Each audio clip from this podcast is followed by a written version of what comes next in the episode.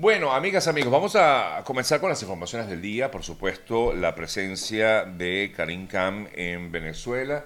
se dio en el día de ayer. El eh, representante máximo de la Fiscalía de la Corte Penal Internacional, Karim Khan, se reunió con Tarek William Saab, se reunió con Delcy Rodríguez, se reunió con la presidenta del Tribunal Supremo de Justicia y también se reunió con Nicolás Maduro en el día de ayer, el eh, máximo, repito, representante de la Fiscalía de la Corte Penal Internacional. ¿De qué se habló en estas eh, reuniones? Eh, bueno, lo que pudo trascender de estas reuniones es que, en teoría, pues el fiscal se encuentra en Venezuela a fin de proseguir con su trabajo relacionado con la evaluación del memorándum de entendimiento logrado con el Estado venezolano y entre el Estado venezolano y el organismo, el organismo de la, de la Corte Penal Internacional. Esto fue en 2021 y es lo que justamente fue a hacer Karim Khan a Venezuela. Recuerden que la investigación continúa, esto no quiere decir que eh, Khan se ha plegado al régimen, no en lo absoluto, es importante destacarlo, es, forma parte de, la, de, este tipo de, digamos, de protocolos que debe seguir en todo caso eh, Karim. Si el régimen venezolano no lo permite, no pudiera estar Karim Khan en Venezuela. Por eso este tipo de reuniones que se dan en Venezuela con la presencia de Karim Khan allá en el país. De hecho, en torno a la reunión que tuvo con, que fue la última que tuvo anoche, em, con Nicolás Maduro, es la tercera vez que se da en dos años, eh, la tercera reunión que realiza Khan a Venezuela, eh, y por supuesto la investigación eh, en, relación con los crímenes de lesa humanidad cometidos en el país continúa a pesar de que algunos se sienten que no ha avanzado. No obstante, el fiscal no habló, no habló sobre el tema, es decir, no hubo declaraciones públicas sobre ello, pero sí podemos entender que todo tiene que ver con los avances en la cooperación técnica prevista justamente en ese memorándum de entendimiento entre los dos países, entre, perdón, entre el eh, régimen venezolano y la Fiscalía de la Corte Penal Internacional. Eh, es decir, la investigación sigue su curso. Recuerden que además está activa esta aplicación que ha hecho eh, la Fiscalía de la Corte Penal para que las víctimas y familiares de las víctimas continúen presentando sus denuncias sobre crímenes de lesa humanidad cometidos en el país. Por su lado, la organización no gubernamental Provea afirmó que los crímenes eh, de lesa humanidad no prescriben, recordó una vez más, y por lo tanto debió recordar, perdón, el equipo de Provea recordó eh, que Venezuela tiene esta investigación abierta ante la Corte Penal Internacional por detenciones arbitrarias, eh, por violencia, por torturas, persecución y tratos crueles contra eh, civiles eh, desde el año 2017. Nos vamos a Francia. Ayer comentábamos acerca de esta terrible situación vivida en este país eh, cuando un hombre de 31 años atacó a varias personas que se encontraban en un parque infantil en la localidad de Annecy. Hasta el momento la Fiscalía, por lo menos ayer, daba a conocer que no puede calificar el acto como un hecho terrorista la persona que atacó a, a estos, eh, a, estos dos adultos y cuatro niños, que es lo más terrible de esto, porque yo creo que no se puede llamar ni persona que ataque además a mansalva sin, sin comprender la, la razón, que es justamente lo que está haciendo la policía tratando de indagar los motivos que pudieron llevarlo a esta acción. Afirman que tal vez no tenga eh, que ver eh, con una eh, corriente musulmana, ya que la persona al parecer se identificó como eh, cristiano, porque recuerden que en Siria pues hay una, por supuesto, un, gran número de personas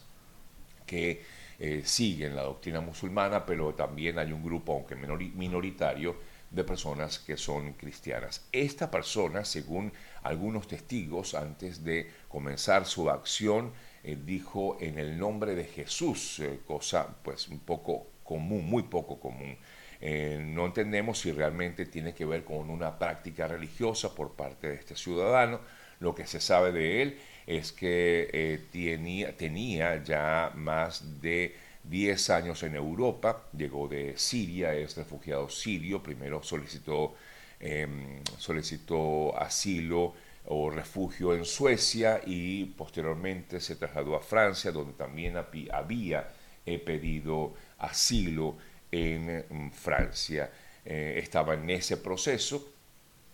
y justamente cuando él, pues normalmente cuando hacen las entrevistas eh, para el asilo, él se identificó como cristiano. Por lo tanto, pudiéramos pensar que no se trata de un tema religioso, tampoco la persona tenía antecedentes penales, no tiene problemas psiquiátricos, según investigaba la policía. Así que ya veremos qué ocurre con relación o en relación con este caso. Lo triste de todo, amigas, amigos, es que las personas heridas, de los seis, cinco se encontraban muy graves, uno de ellos es un adulto y los otros son los cuatro pequeñitos de tan solo o menos de tres años de edad. Ojalá Dios quiera, no tengo información nueva si ha pasado algo con ellos, si han avanzado, han evolucionado o no. Hasta anoche, por lo menos, la información era que los niños se encontraban todavía muy delicados de salud a raíz de estas heridas infligidas por esta persona. Insisto que yo creo que ni siquiera se le puede llamar persona eh, por eh, el, acto cometido en contra de, alguien, quién sabe, algún tipo de desequilibrio mental tuvo, ah, tuvo que haber tenido en ese momento esa persona. Bueno, no voy a juzgar, no soy quien para juzgar, pero realmente es eh, muy, muy lamentable que este tipo de acciones que ocurran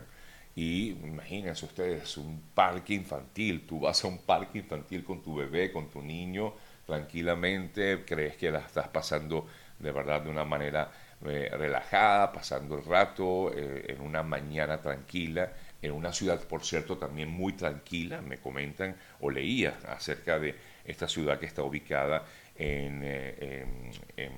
al pie de los Alpes, Así que es una ciudad al parecer bastante tranquila y de pronto venga un sujeto con que sabe pensando qué cometer este tipo de acciones. Y lo peor es que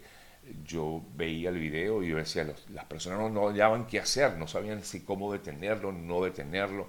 En fin, la verdad que sí, la persona fue capturada, está detenida y por lo tanto están tratando de indagar sobre todo cuál habría sido el motivo de esta acción. Cambiamos de tema, nos venimos a Estados Unidos. Ayer el eh, expresidente Trump fue acusado de la investigación federal sobre el manejo de documentos eh, clasificados que fueron encontrados, recordamos, en su casa de Mar-a-Lago. Eh, al parecer, digo al parecer porque esto no, está, no, ha no ha sido corroborado aún por el Departamento de Justicia, lo dijo el propio Trump a través de sus redes sociales, básicamente en su red social Truth Social. Eh, dijo que sus abogados le habían informado sobre esta acusación de, eh, de una investigación formal ya federal, perdón, sobre el manejo de documentos clasificados, debe presentarse ante la Corte Federal de Miami el próximo martes en horas de la tarde. Eh, repito, el Departamento de Justicia no ha hecho ningún anuncio, sin embargo, fuentes policiales dicen que la entidad eh, trasladará los recursos adicionales hasta Miami antes de la comparecencia de Trump ante la Corte. No obstante, el mm, exmandatario Donald Trump eh, se pronunció, como decía, a través de su red social Truth Social y allí el, eh, Max, el exmandatario hablaba de que la administración de Biden ha informado que he sido acusado por el engaño de estas eh, cajas que fueron encontradas en su residencia de Mar-a-Lago, a pesar de que también Biden, eh, decía él, y era el reclamo que él tenía, eh, también tiene más de 1.800 cajas en la, universidad, en la Universidad de Delaware, otras en DC, incluso algunas en la Universidad de Pensilvania, y documentos esparcidos, decía ella, estoy leyendo textual, en lo que dijo Trump en su red. Em, documentos esparcidos por el piso de su garaje donde estaciona su Corvette, fue lo que comentó el mm, exmandatario Donald Trump. Y eh, todo esto, pues a pesar de que Biden tiene también estos eh, documentos a mí, a quien me acusan. Por otro lado, también eh, dijo que pues se fue eh, convocado, como ya comentaba antes, a comparecer ante la Corte Federal de Miami el próximo martes. Es la segunda vez que es acusado eh, Trump este año. En la primera acusación, recordamos, se declaró inocente de los eh, cargos, 35 delitos graves que le fueron imputados en Nueva York. Hace ya algunos meses y es la segunda vez que Trump enfrenta ahora esta acción, este, esta investigación. Eh, algunos afirman que efectivamente esto tiene que ver con estas argucias o estrategias políticas para evitar que Trump llegue a la presidencia. Sin embargo, eh, llegue a por lo menos a lanzarse a la presidencia. Sin embargo, amigas, amigos, nada pudiera en relación con estos casos impedir que Trump se lance como tal a candidato presidencial por parte del Partido Republicano. ¿Por qué? Porque la Carta Magna en la Constitución del país establece solo tres condiciones para que una persona pueda ser presidente de Estados Unidos. Haber nacido en Estados Unidos, lo es, eh, y por supuesto tiene que haber residido en el país más mínimo 14 años y tener más de 35 años. Son las únicas condiciones o requisitos que tiene en todo caso una persona para ser presidente. No se le exige no haber sido investigado, no se le exige haber tener o no mm, algún tipo de acusación en su contra. Esto no lo impediría, no le impediría, por lo menos así consideran algunos abogados, no le impediría eh, continuar en esta carrera presidencial a Donald Trump. Pero bueno, todos sabemos que estos son estrategias políticas eh, que pudieran afectar en todo caso o algunos piensan que afectar y otros piensan que más bien impulsar la carrera política de Donald Trump con miras a lo que será este proceso electoral del el año que viene aquí en Estados Unidos. Hablando de lanzamientos, en México el canciller de ese país, Marcelo Ebrard, también anunció su renuncia a su cargo como ministro de Exteriores eh, para eh, presentarse como opción a eh, candidato presidencial por el partido de gobierno, el partido de Andrés Manuel López Obrador, quien haya dicho que no va a lanzarse a la reelección. Hablando de México, la esposa de Joaquín El Chapo Guzmán, Emma Coronel, fue trasladada a la prisión de Texas. Esto ocurrió hace dos días, donde se encontraba, se encontraba perdón, recluida y fue trasladada hasta Los Ángeles, California, donde debería cumplir con el resto de su sentencia. Eh, continúa en México porque no sé si han visto un video que se ha publicado por allí eh, donde se observa una eh, ejecución extrajudicial por parte de efectivos em, policiales, militares en Nuevo Laredo, México, contra tres presuntos narcotraficantes, pero lo peor es cómo fue prácticamente manejada la escena eh, para hacer ver que estos delincuentes se enfrentaron a los policías, a estos funcionarios, todo quedó grabado en una cámara de seguridad, fue además público porque así lo presentaron algunos medios de comunicación, entre otros Univisión, que fue donde vi justamente este, este trabajo. El diario El País también eh, presentó este video captado por las cámaras de seguridad, donde se ve a estos eh, efectivos eh, actuando de manera extrajudicial y acabando con la vida de estos tres narcotraficantes para luego decir que fue un enfrentamiento, cosa que efectivamente no se evidenció. Por ello, el propio Andrés Manuel López Obrador dijo que sí, que estaba al tanto de que hubo un ajusticiamiento, que esto no debería permitirse. Por su parte, Amnistía Internacional recordó que corresponde a las autoridades civiles determinar las responsabilidades de estos militares que participaron en esta terrible acción.